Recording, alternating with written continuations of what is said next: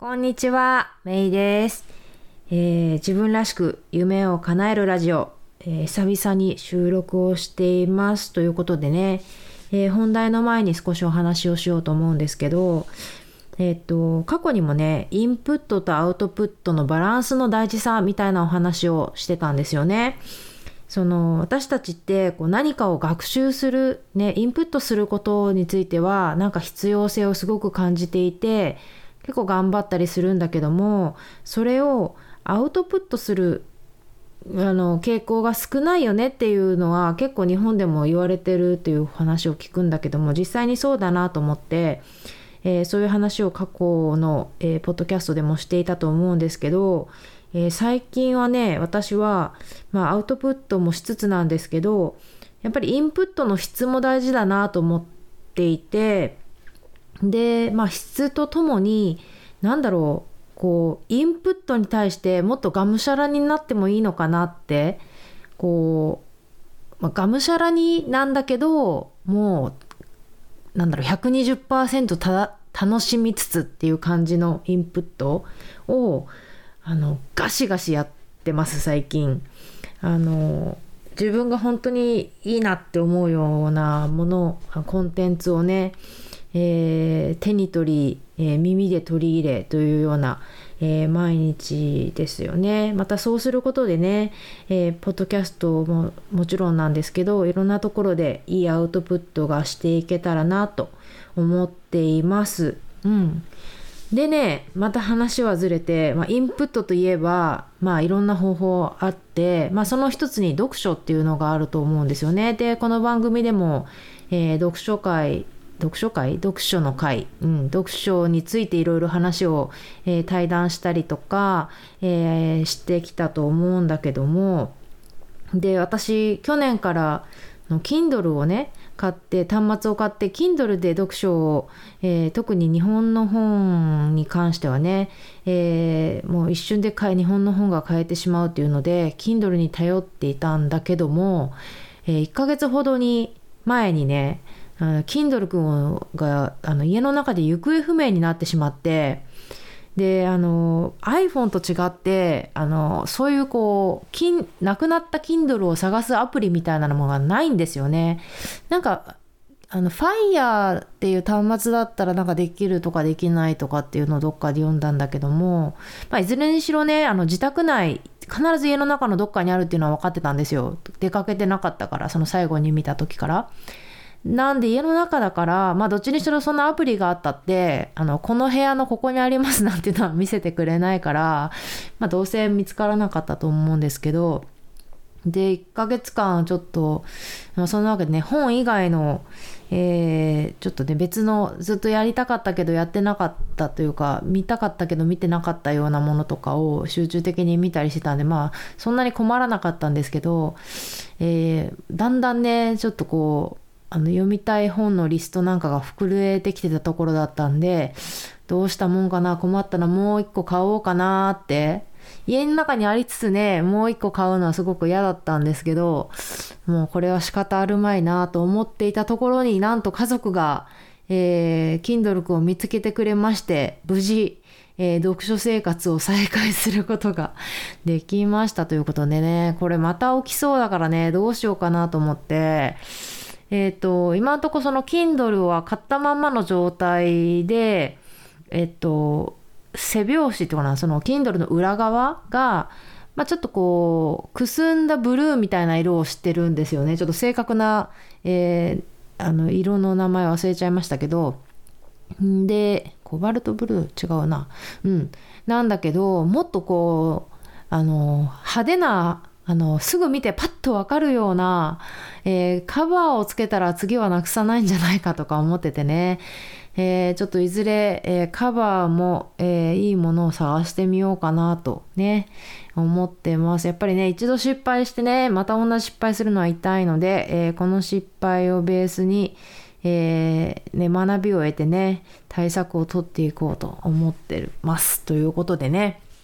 えーちょっと前置きが長くなったんですけど、で、えー、Kindle くんが、えー戻ってきて最初に読んだ本がね、これがまたよくて、あの、すぐペロッと読んじゃったんでね、ええー、その本に絡んで、えー、今日は、えーえー、内容をね、えー、お届けしようと思ってるんですけどなんだろうなタイなんかテーマで言うとねまあ私の好きなサルサの世界っていうのを、まあ、これまでその私がサルサが好きっていうのは話してたけども、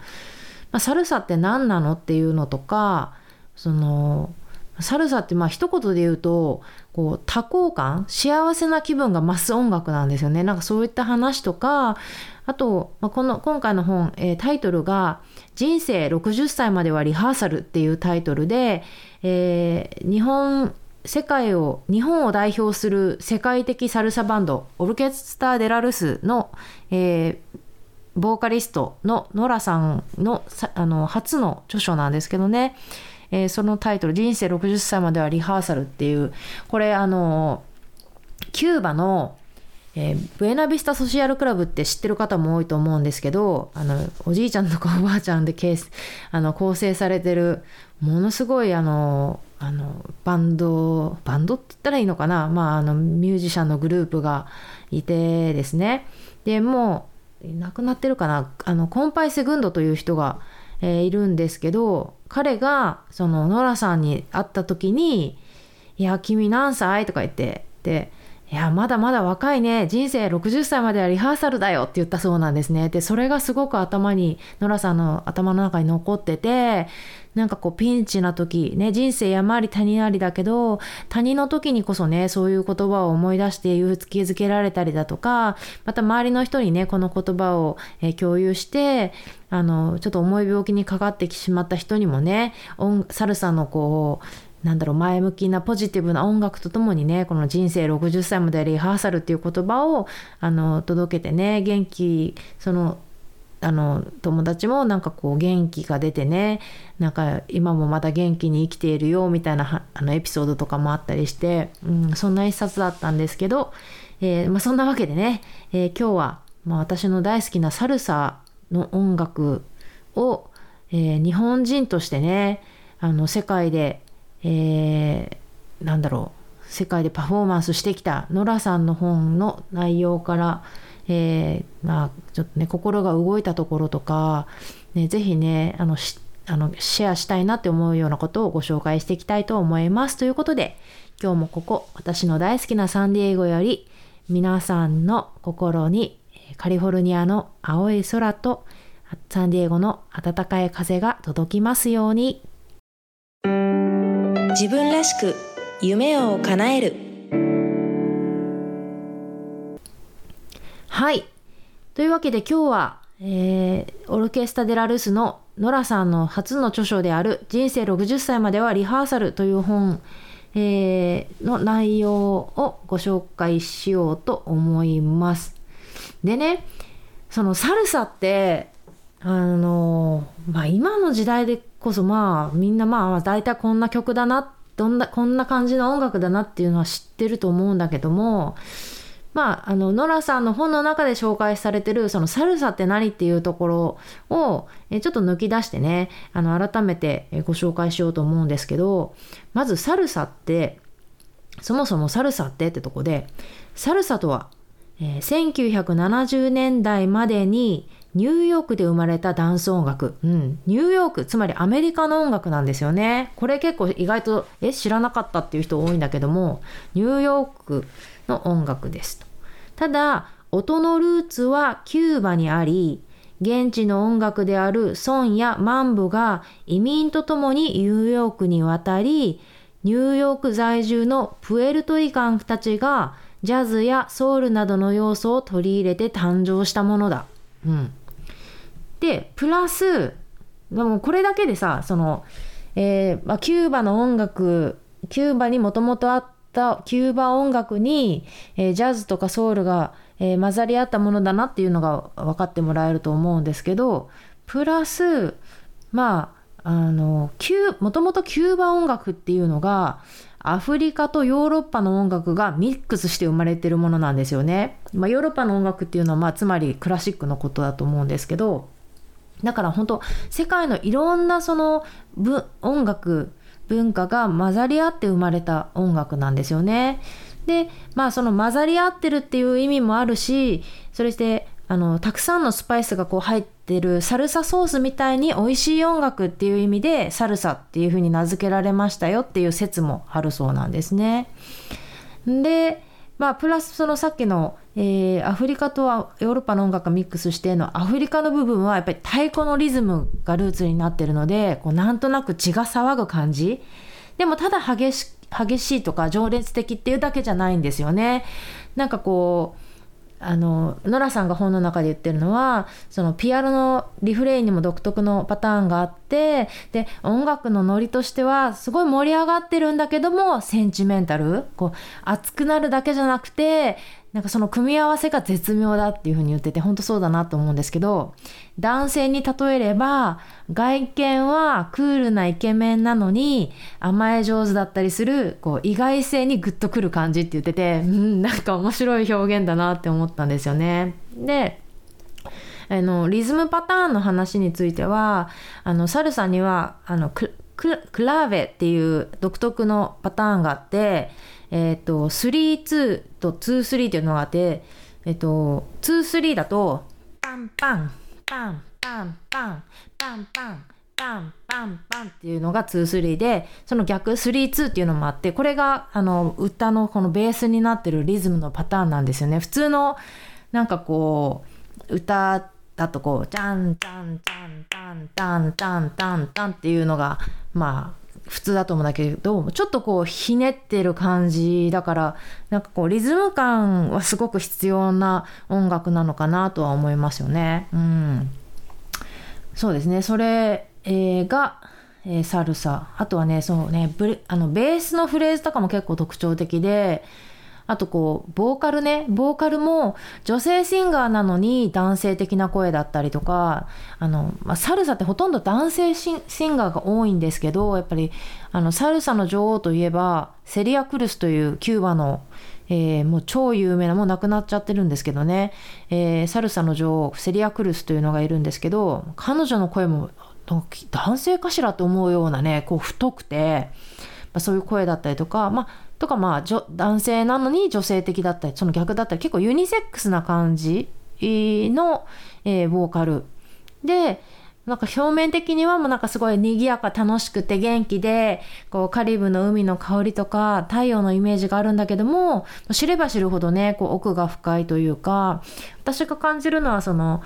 なんだろう、まあ後にもちょっと話そうと思うんだけども、やっぱりラテン諸国って、まあどちらかというと貧しい国が多いわけですよね。だから決して人々の生活は楽ではないんだけども、なんかその、ただこう、それでネガティブになっちゃうんじゃなくて、なんかその、なんだろうな、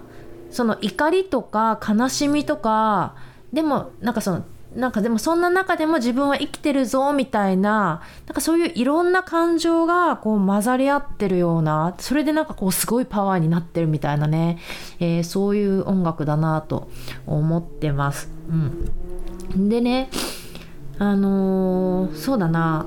あの私が住んでるサンディエゴっていう地域もまああのラテン系の人が住んでる割合はすごく多いんですよね。であのもう国境すぐそこにある国境を越えればそこはメキシコっていう、えー、土地柄なんですけどやっぱりそのララティーノのラテン美学っていうのかな？なんかやっぱそういうところをあのノラさんは書いていてあのちょっとそれをいくつかここで紹介してみますね。なんかそのやっぱりラテンの美学っていうのがやっぱりその日本日本のこう美学とは真逆を言ってるんですよね。なんかだからこそなんかこう特になんかこう現代の日本にはそのラテンの要素を入れるとすごくいいんじゃないかなと思うのでちょっと読んでみますね。まず、えー、人間だから喜怒喜怒哀楽があって当たり前それを行動で表現するのがラティーノなのだ。言いたいことを言って発散しているから心にストレスをためない。時に他人の目を気にしながら生きている私たちには、そんな情熱的な生き方が何とも羨ましく感じた。あと、えー、小さなことを気にしなければ、大きなことも気にならない。ね、これもすごい名言ですよね。これはね、あの、ノラさんとお友達、親しい歌手の大黒摩季さんが、えー言ってたことあのノラさんから教えてもらったと言って言ってた言葉だったんですけど小さなことを気にしなければ大きなことも気にならない、うん、それとかあとはねそのさっき言ったことね、えーラテン諸国は日本ほど経済的には恵まれていない。貧富の差もあり困難なことが多いがそんな中でも彼らは本当にポジティブだ。今の日本には物理的な困難さはさほどないが逆に精神的な問題を抱えた人が増えている気がする。発達した文明があるに越したことはないけどいざ亡くなった時に何ができるか。今の幸せな日本しか知らないままだと落差を受け入れられないかもしれない。だからいろいろなものを見て知ってたくましくなれるのは幸せなことだと思う。って書いてるんですね。それから、えー脳科脳科学者の中野信子さんによるとラテンの人は脳内の快感物質であるセロトニンが日本人より多いそうだ。明るくて精神が安定しているのはそのせいらしい。ラテン音楽はそういう人たちが奏でるから聴くと元気になるのだろう。って言ってるんですよね。日本だって大人が楽しくなければ国全体が楽しくなくなってしまう。日本人に不安遺伝子が多いのは災害が多い国だからという説がある。何かあってからでは遅いので、備えあれば憂いなしの精神を持っているのは大切なこと。ただ、せっかく長生きするなら、その不安を7割から5割に減らしてもいいんじゃなかろうか。一年中ラテン化している必要はないし、たまに歌を聴いたり、ライブに行ったり、余裕があればラテン諸国を旅したりして、多幸感をもっと味わってくれたらなぁと思うっていうようなことを、このラテンの国に対してね、えー書いてるんですよね。本当そうだなって思いますね。なんか、うん、やっぱりこう日本ってこう経済的に豊かになったしだしなんだろうそのお金とかにすごい執着してる人が多いですよね。なんかこう、例えばその SNS っていうのかな、ソーシャルメディアとかの、あの、自分のプロフィールにもなんか月賞何百万とかって書いてる人がいて、なんかすごい露骨、わかりやすいよね、ある意味ね。なんかそういう、すごいなとかって思ったりするんだけど、うん。そうそうだけどなんか本当の幸せってお金じゃなんだろうもちろんねそのお金がこれ何回も言ってることかもしれないけどお金があれば幸せなんだろうお金があれば解決する問題って結構あるからやっぱりお金はすごい大事だとは思うんですよね。お金はあるあればもちろんそのああればいいんだけどもただお金がないと幸せになれないとかこう知名度がないと幸せになれないっていうのは不幸ですよね。今は幸せじゃないから。だからそういう考え方だとたとえお金があったとしても名声があったとしても幸せになれないんじゃないかなと私は思うんですけどね。うん、そして、えー最後というか、えー、ノラさんは、まあ、知らない人も多いかもしれないけどやっぱ日本ではね、まあ、今でこそまあオルケスタ・デラルスとかノラさんとか知ってる人もいると思うんだけどもその彼女の全盛期っていうのはもう日本ではもう全然知られてなくて海外あの海外から帰ってきても空港に誰もいないなんかこうファンたファンが待っているとかそういうのも全然ない状態なんだけど海外ではもうすごく注目されててもうグラミー賞とかねなんかそういうのノミネートされたりとかあのもうあらゆるその、まあ、アメリカニューヨークをはじめとしてねもうこう南米とかヨーロッパとかでツアーこう回ったりとかしててであのそうそうそういう感じだったんですよね。だからそこのギャップとかにも結構あの苦しんでたんだけどであのそうだからなんだろう。でなんかそのやっぱ海外を目指してたからこそやっぱり自分でスペイン語とか英語とかを、えー勉強したりとかしてね。でねそのあの本の中でノラさんがその夢を叶えるっていうあたりの話もしてるんで紹介したいと思うんだけどでその前にねなんかこう私の番組「自分らしく夢を叶えるラジオ」っていう名前でなんかね最近こうすごい思うんだけどなんだろう私はみんなにこう夢を持ちなさいとかって全然言ってなくてぶっちゃけなんか夢とかもなくていいって思うんですよね。なんか別になくてもいい。でそれが大きかろうがその夢って呼べるようななんか別に大きなものでも小さなものでもなくてもなんかそれはどうでもいいって思っててでなんならその自分らしくっていうのも、まあ、簡単に何も考えずにつけちゃったけどなんかその言葉尻でねなんかちょっとピンなんだろう嫌だなって思う人がいるっていうのを知って、うん、そうかとかってちょっと反省しちゃったんだけどでもなんだろういざこう自分がこうありたいって思った時になんかそれをこうなんかしそれに向かわない手もないなとも思うんですよね。なんかその別に現代でなんだろう、まあ、これから特に日本とかって、まあ、コロナも今あっててで新しい産業が何かあるかっていうとそうではないし少子化だしって結構暗いニュースがあって、まあ、実際まあまあ、ここ20年間その企業勤めしてる人もなかなかねお給料が上がりにくいみたいな現状があって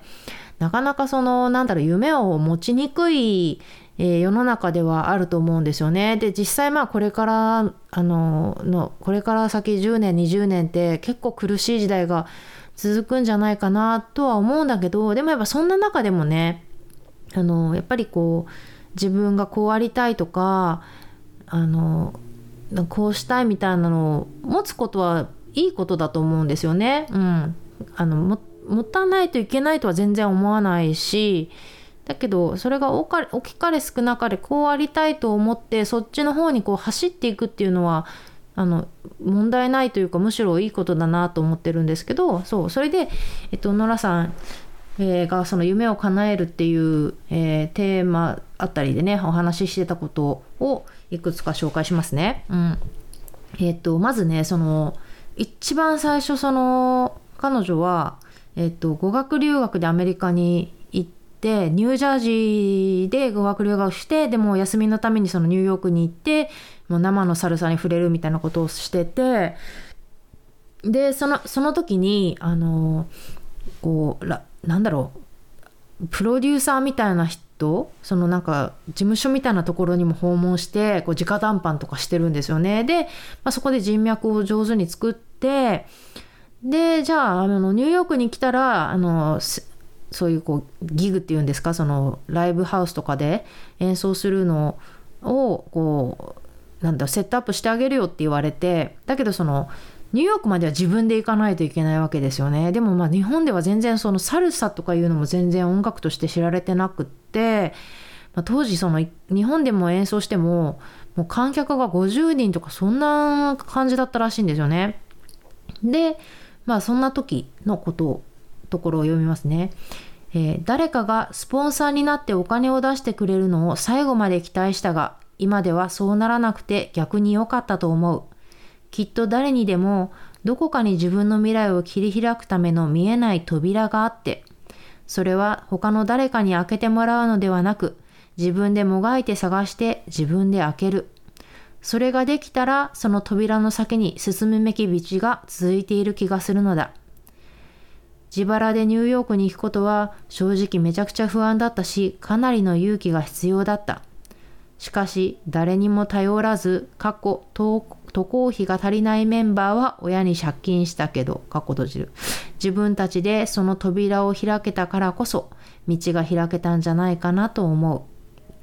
う。もし受けなくて失敗しても、私たちにはもう何も失うものがなかった。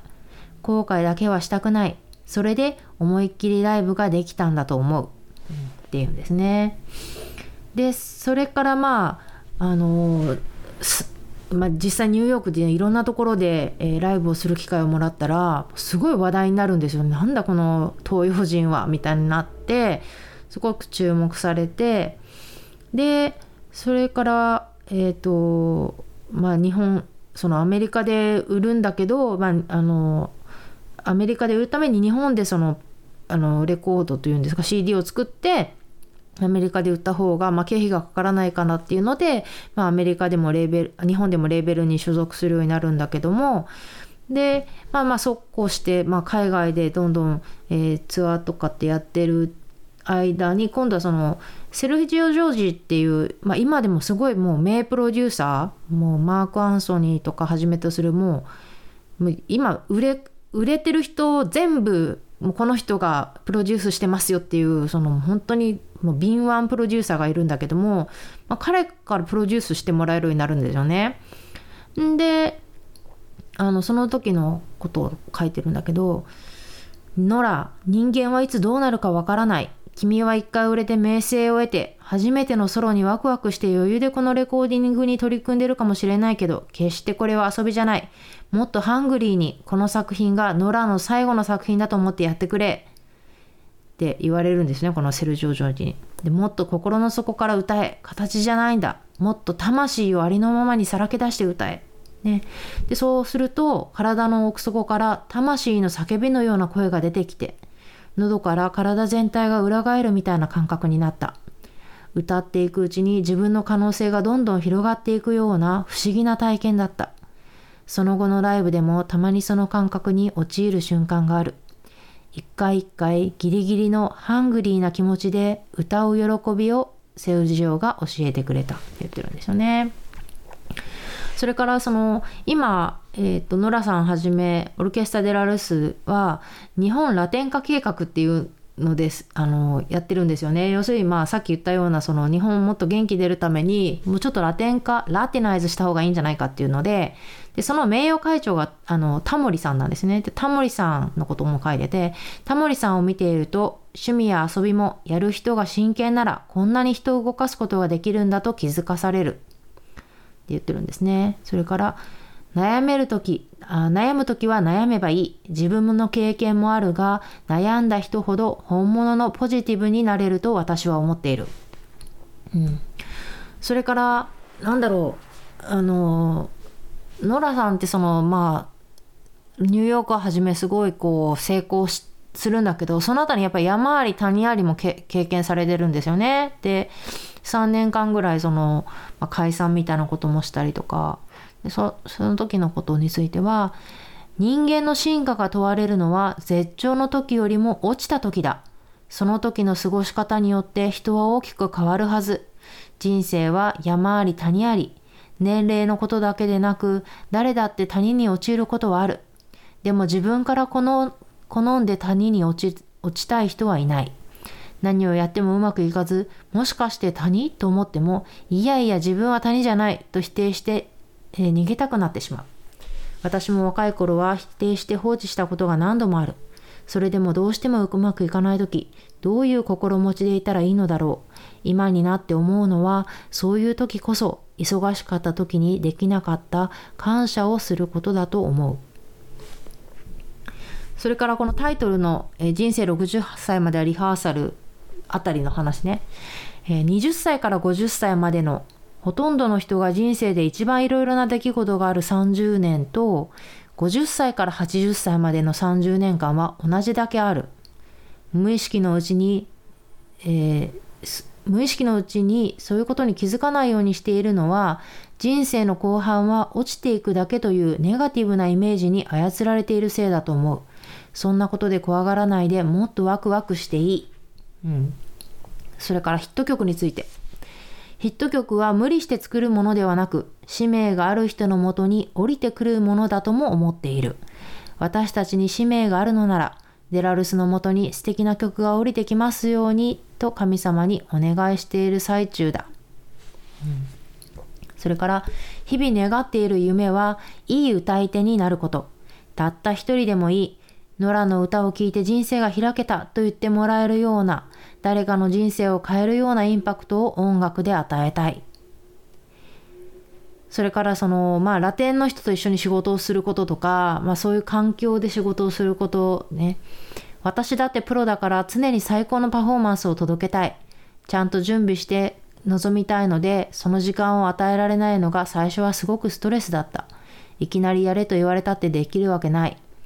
マイクだけでモニターがなければ自分の声が聞こえない。